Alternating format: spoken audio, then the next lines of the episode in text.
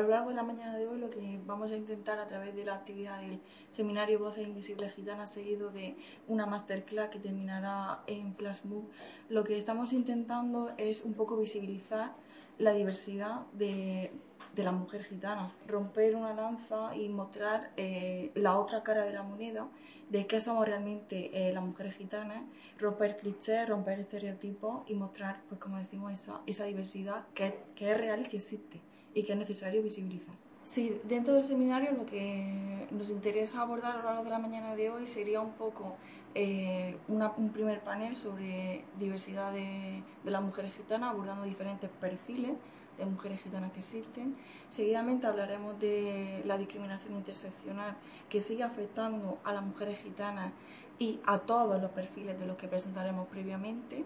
Y terminaremos con eh, una visión desde la perspectiva de los medios de comunicación en cuanto al tratamiento de la mujer gitana en, en los mismos.